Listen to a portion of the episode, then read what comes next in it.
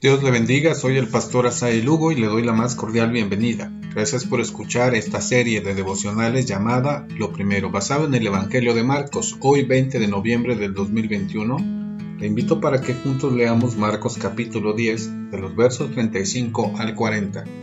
Dice la Biblia, entonces Jacobo y Juan, hijos de Zebedeo, se le acercaron diciendo, Maestro, querríamos que nos hagas lo que pidiéremos.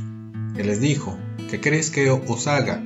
Ellos le dijeron, concédenos que en tu gloria nos sentemos el uno a tu derecha y el otro a tu izquierda. Entonces Jesús les dijo, no sabéis lo que pedís. ¿Podéis beber del vaso que yo bebo? ¿O ser bautizados con el bautismo que yo soy bautizado? Ellos dijeron, podemos. Jesús les dijo, a la verdad, del vaso que yo bebo beberéis, y con el bautismo con que yo soy bautizado seréis bautizados pero el sentaros a mi derecha y a mi izquierda no es mío darlo, sino aquellos para quienes está preparado.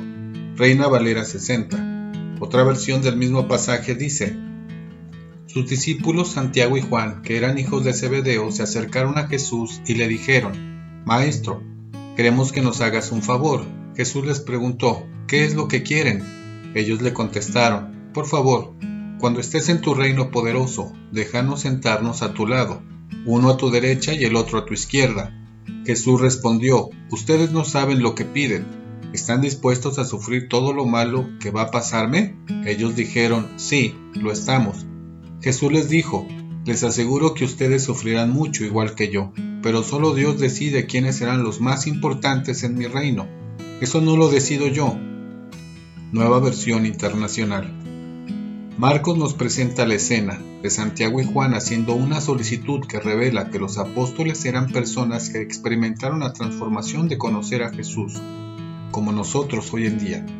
La solicitud de ellos es ocupar los primeros lugares, es decir, uno a la derecha y el otro a la izquierda. En un reino, esto significa que el de la derecha era la mayor posición después del rey, así que era un símbolo de autoridad, y el de la izquierda, el siguiente en importancia, era un símbolo de un gran honor. Mateo en su relato dice que fue Salomé, la mamá de ambos, tal vez animados por ellos mismos. Sin embargo, el hecho es que aún no entendían acerca del Mesías. No sería por el concepto que tenían de un Mesías que conquistaría con ejércitos para lograr la victoria. Tampoco sería un gobierno terrenal que requería de la política para ocupar un lugar privilegiado sobre los demás. Ambos mostraban su ambición al solicitar ser los primeros ministros de Jesús. Seguramente basados en su relación familiar o su posición, vemos en su falta de comprensión que no había duda acerca de que Jesús era el Mesías, eran leales y estaban dispuestos en su entender a entregarlo todo por seguir a Jesús, aunque no comprendían aún cuál era el costo y el sufrimiento ante su petición. En la costumbre de ese tiempo, la copa se convirtió en un símbolo de la comunión que Dios expresa a los hombres.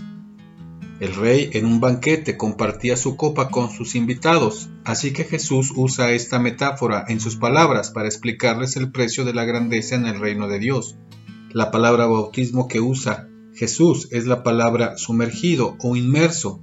En este sentido Jesús usa esta palabra para referirse con la pregunta ¿pueden estar inmersos en odio, dolor y muerte como yo? La victoria sería a través de la cruz.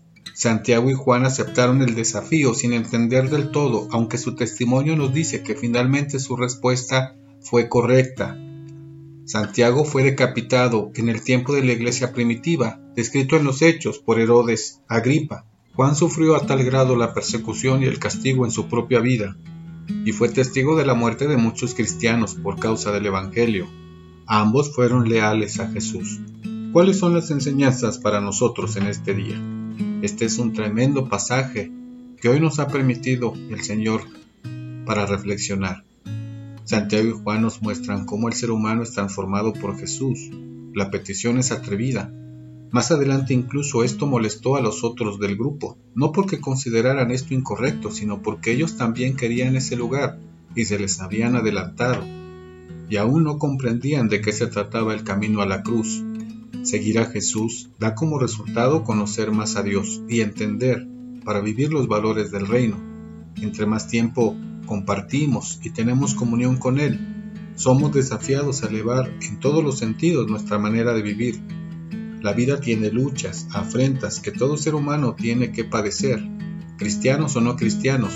Cuando no se tiene a Cristo, no hay esperanza y se vive con una inseguridad por la ausencia de Dios en la vida. Cuando Jesús es nuestro Salvador y nuestra fe está puesta en Él, tenemos la garantía de pertenecer al reino de los cielos y salir adelante no por nuestra fuerza, sino por el poder de Dios.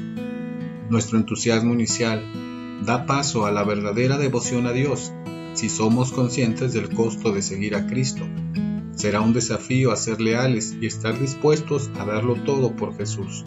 Cada día debemos tomar la cruz porque también habrá sufrimiento, dolor, persecución, crítica por causa del Evangelio. Hay personas que quieren y anhelan la victoria, pero no están dispuestos a pagar el precio. Algunos buscan posesiones de renombre, muestran una aparente lealtad mientras las cosas no se pongan feas o mientras estén recibiendo para su propia conveniencia. Otras son leales a una posición, a una religión o a un estilo de vida a un grupo de personas o a la fama, pero no a Dios. En el reino seguir a Jesús hasta la cruz es obtener la gloria eterna. Jesús dijo, sé fiel hasta la muerte y yo te daré la corona de la vida. Apocalipsis 2.10. Hoy es una oportunidad para ponernos a cuentas con Dios, renovar nuestro compromiso y ser leales a Cristo. Le espero mañana para seguir reflexionando en la historia de Jesús en esta serie de devocionales llamada Lo Primero. Dios le bendiga.